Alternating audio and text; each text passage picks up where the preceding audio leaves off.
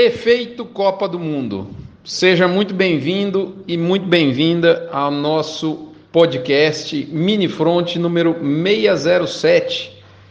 Você já sabe, mas não custa lembrar, ele vem com um oferecimento especial de MSD Alflex, Fibro Nutrição Animal, Probif da Cargill, Amazon Mudas, UPL com o sistema Pronutiva, Cicobi Cred Goiás, Agropecuária Grande Lago, Gerente de Pasto e Asbran. E aí, moçada, tudo bem? Vamos seguindo a vida? Um, um clima ainda difícil, bastante conturbado do ponto de vista político e econômico. E eu tenho certeza que, assim como eu, você deve conhecer pessoas de boa escolaridade, que a gente diz como inteligentes, pessoas que a gente convive e, por que não, a gente respeita, mas que nesse momento defendem uma posição que é indefensável aos seus olhos, aos meus olhos. Isso acontece comigo, eu acredito que isso aconteça com você, tá certo? Pois bem, você já ouviu falar do termo dissonância cognitiva, ou mais precisamente, imunização cognitiva. No final desse episódio eu volto a esse tema, mas agora nós vamos focar nos tópicos mais relevantes que apareceram, que brindaram aí no mercado pecuário nessa última semana, semana que está sendo encerrada, hoje, sexta-feira, dia 11 de novembro. Ao todo, para a gente não perder a conta aqui, são seis pontos, seis tópicos. Primeiro deles, Vamos falar de demanda interna, já que preço é oferta versus demanda. Tem que olhar os dois pratos dessa mesma balança. E no tocante à demanda interna, o que a gente percebe é o atacado melhorando de maneira nítida. É o que eu chamo de efeito Copa do Mundo no ar. Esse efeito Copa do Mundo é justamente a construção dos estoques do varejo para as vendas nos dias de jogos, dias estes que se aproximam. Nós estamos tão inseridos no contexto político-econômico, né, que eu acredito sim que esse fato, além está agindo, além de termos um mercado de carne enxuto e travado. Nós não estamos nos dando conta, mas temos hoje menos de 10 dias para a abertura do Mundial. Primeiro jogo do Brasil é dia 24 de novembro, às 16 horas, horário propício para após o jogo já emendarmos com um churrasquinho, se Deus quiser, com a primeira vitória da seleção. Mas a abertura da Copa do Mundo é no domingo, sem ser esse próximo, dia 13, já no dia 20, se não me falha a memória, na hora do almoço. Tá certo? Então é importante a gente ter essa. A gente está tão inserido na questão hum, econômica, política, que a gente está. A coisa está chegando. Segundo ponto, devido a isso, né, esse efeito Copa do Mundo, faz alguns dias que o total apurado com a venda de carne pelo frigorífico é maior que o valor que ele paga pela arroba, em vários casos. Isso é raro, e fez os indicadores de margem do abate interno melhorarem muito nos dados da Scott Consultoria, atingindo níveis vistos pela última vez em dezembro de 2019. Então veja bem, os indicadores da Scott Consultoria, que não é, ela não mede margem, é um indicador da margem. Por quê? Ele mede a diferença entre o preço pago pela arroba e os produtos que o frigorífico vende. Não tem o custo inserido nessa conta, então nós não estamos falando de lucro, nós estamos falando de margem de comercialização, tá certo? E esses indicadores de margem de comercialização do abate interno, que é o indicador da margem da operação como um todo, está no maior valor em quase três anos. Isso é um fortíssimo suporte para arroba, indica a possibilidade de melhora para o boi gordo, que lógico tem que ser confirmada pela relação oferta e demanda. Estamos alinhados até agora? Copiou? Vamos só dar mais um último recadinho. Asbran, Asbran, Associação Brasileira da Indústria de Suplementação Mineral, ela reúne a esmagadora maioria, se não me engano, algo como algo próximo a 85, 90% do mercado, mercado esse que é pulverizado e ela é muito importante, é uma organização setorial, além de fazer a indústria conversar a mesma língua em todos os elos, todos os agentes, melhor dizendo, que fazem parte dessa cadeia da indústria de suplementação mineral do Brasil, ela luta por correção é, de questões técnicas, correção de questões é, é, ligadas a, a, impostos, né?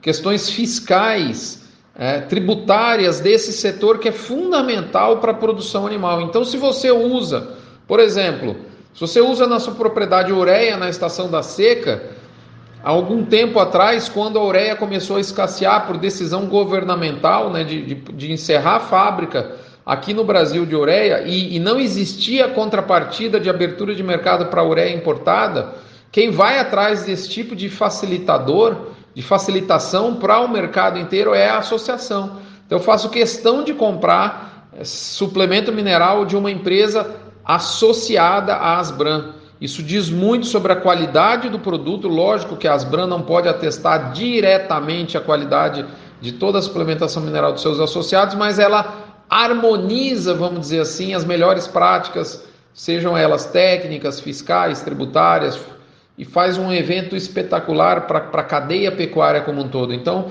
sou suspeito de falar, mas me sinto em casa, Asbran é uma das minhas casas, assim como Federação da Agricultura, por exemplo, aqui de Goiás, tá certo? Muito bem.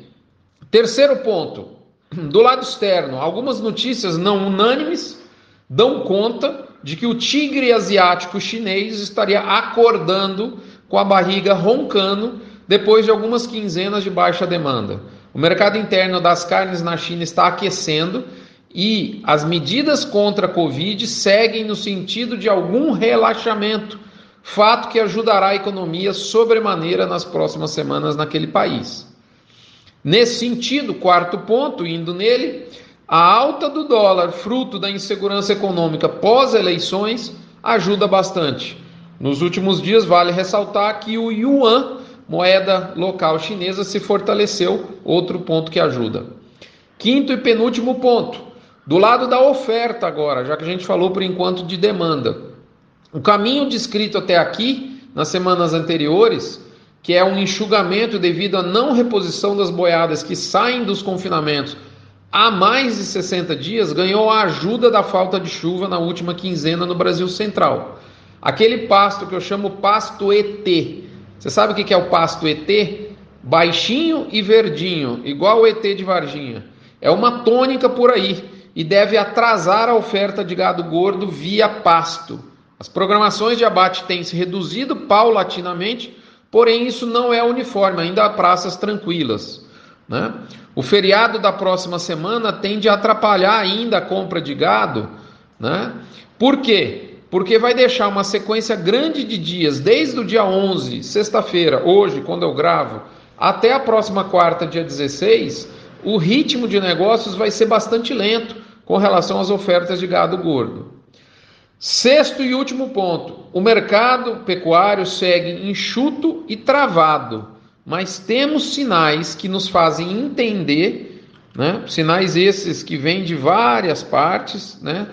No quebra-cabeça do mercado, que fazem a gente entender que o vale de preço, ou seja, o menor preço dessa onda de baixa, que vem lá de meados do, desse ano, já está no retrovisor. Eu diria, inclusive, que mínimas foram renovadas para cima em algumas praças importantes e de maneira cabal. O movimento de sexta, agora, na bolsa, mesmo tendo o indicador caído fortemente no dia anterior, 13 reais, é apenas um desses indícios, um desses sinais. De toda forma, não tenho enormes expectativas de arrancadas mais contundentes para para arroba, ao menos por enquanto.